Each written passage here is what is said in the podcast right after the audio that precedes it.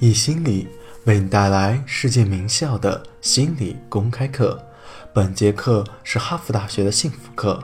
成功本身是成功最好的催化剂。这门幸福课在哈佛大学是最受欢迎的课程。百分之二十三的哈佛大学学生认为这门课程改变了他们的一生。本门课的授课导师泰本也被誉为哈佛大学最受欢迎的导师。下面。课程开始。上节课我们讲了身体反馈假说，你握手的方式、言谈举止，还有面部的表情，包括微笑、皱眉，这都在向他人传递着特定的信息，然后再由他人反馈给我们。与此同时，我们也是在和自己沟通：我自信吗？我骄傲吗？或者我害怕、恐惧吗？很多时候，我们需要不断的弄假成真，因为我们的身体、行为给我们的思想以及情感提供着信息，并且影响着他们。学院的海默利教授做过一项研究，他们招募了一些内向的直男，这些人被通知到教学楼去参加一个实验，然后他们被告知：很抱歉，我们的进度落后了，你必须在研究开始之前在等候室稍作等待。我们会付给你额外的等待报酬。于是受试者在等候室里等待，还有一个人和他一起在等，一位女性。受试者并不知道这位女性是一名演员，也是研究的一部分。他以为这位女性也和他在一起等待测试。于是他和一个女人一起做了十二分钟。那个女人的任务就是和这个内向的直男发起对话。并对他所说的东西表现出极大的兴趣和兴奋感。于是，他们相互倾听，相互提问。他们在十二分钟内谈笑风生。然后，那个女人进去做他们以为的测试，另一个女人再走进来，又是十二分钟。她和这个内向的直男坐在一起，表现出极大的兴趣，对他说的话发笑，向他提问，诸如此类的东西。聊了十二分钟，然后他再进去做实验，下一个女人再进来，以此类推，一共六个女人坐在这些内向的直男面前，对他们所说的话表现出了极大的兴趣。每位女性十二分钟的对话过程，然后再进行所谓真正的实验。第二天，他们又被邀请了参加同样的实验，再把完全一样的流程走一遍。这个实验要研究的是这种行为会对这些内向的直男产生什么样的效果？答案是非常之大。在接下来的半年里，跟踪调查发现了这些男人突然变得没有那么紧张了。总体来说，尤其是在女人旁边，他们变得没有那么害羞了。这些男人很多都是人生第一次开始发展感情，开始约会。他们在这七十二分钟的干预之后，产生了翻天覆地的变化。但有一个问题，许多心理学家的普遍问题是什么？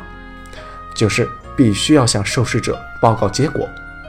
没错，你得告诉他们结果。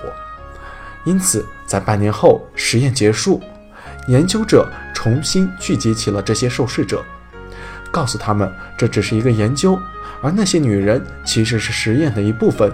是被要求表现出兴趣的，这很残忍，对吧？但是结果并不像预想的那样，这对这些男人没有影响，因为那个时候他们已经外向了很多，他们与异性相处的非常愉快，他们出去约会，他们不再那么内向，这已经开启了一个良性的循环，已经跟之前的实验完全没有关系了。七十二分钟改变了他们的生活。成功本身是成功最好的催化剂。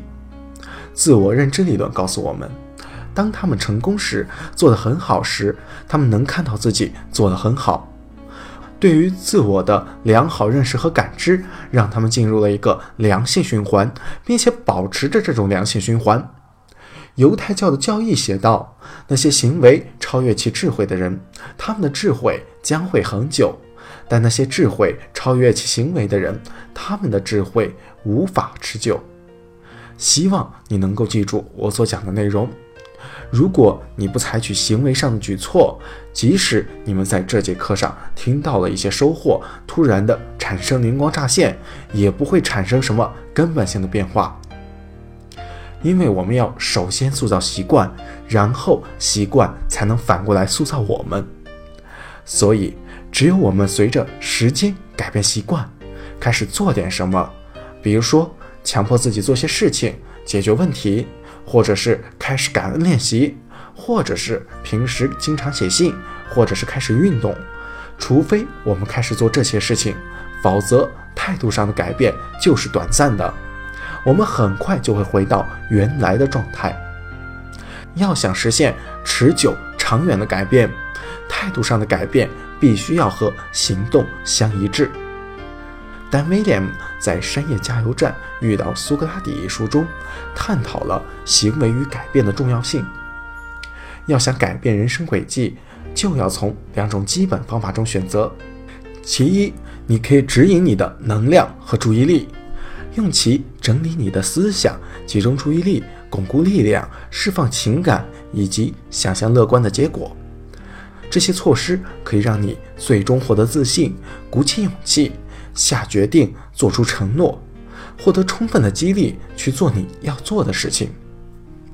第二，你可以直接去做，直接采取行动，这比你之前采取的一系列复杂的准备工作更加有效，能够形成良性的循环。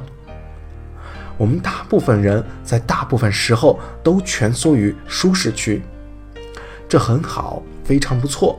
但是，当我们处在舒适区的时候，很少能够发生变化。当我们跳出舒适区，就到了拉伸区，也就是我们所说的最佳不适区。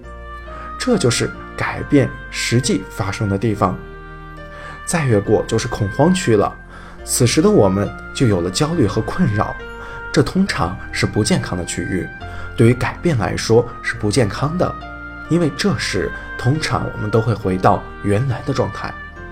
可以打个比方，舒适区就像结冰的水，拉伸区就像流动的水，恐慌区就像是沸腾的水，非常的躁动，非常的难以控制，而且十分的危险。最好是待在拉伸区里。比如说，你现在要去健身房锻炼，你意识到这很重要，你看了很多这方面的研究。你看到它确实很有作用，于是你开始每天锻炼。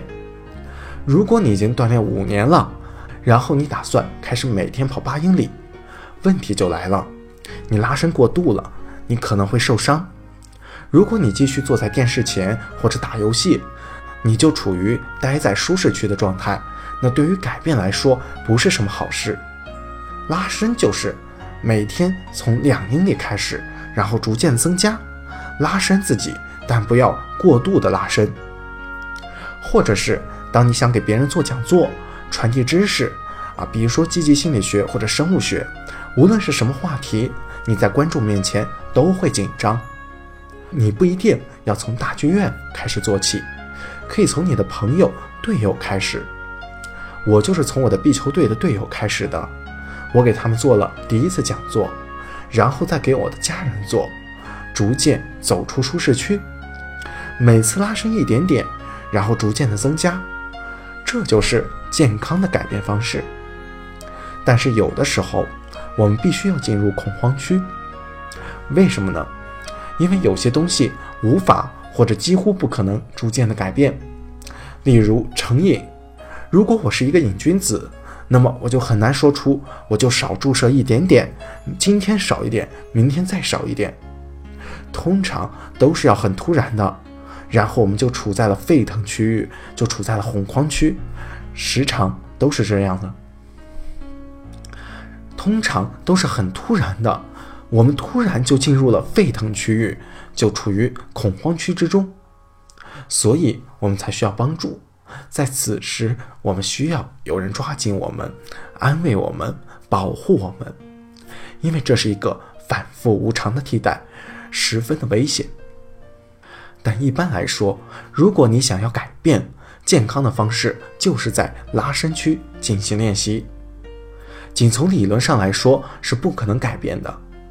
我已经说过很多遍了，但还是经常有上了这个课的人，他们中很多人确确实实改变了。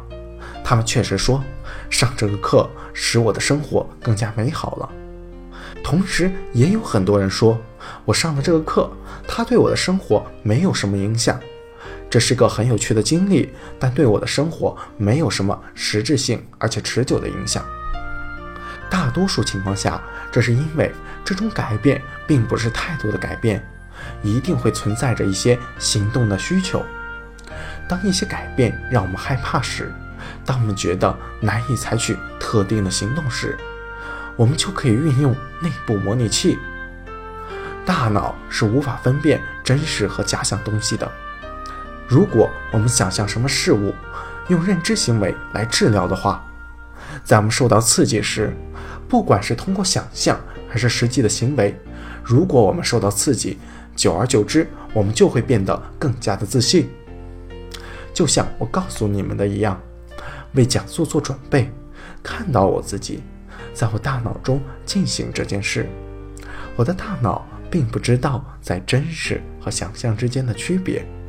逐渐的，我就变得更加有自信了。这是一个好的开始，虽然这远远不够。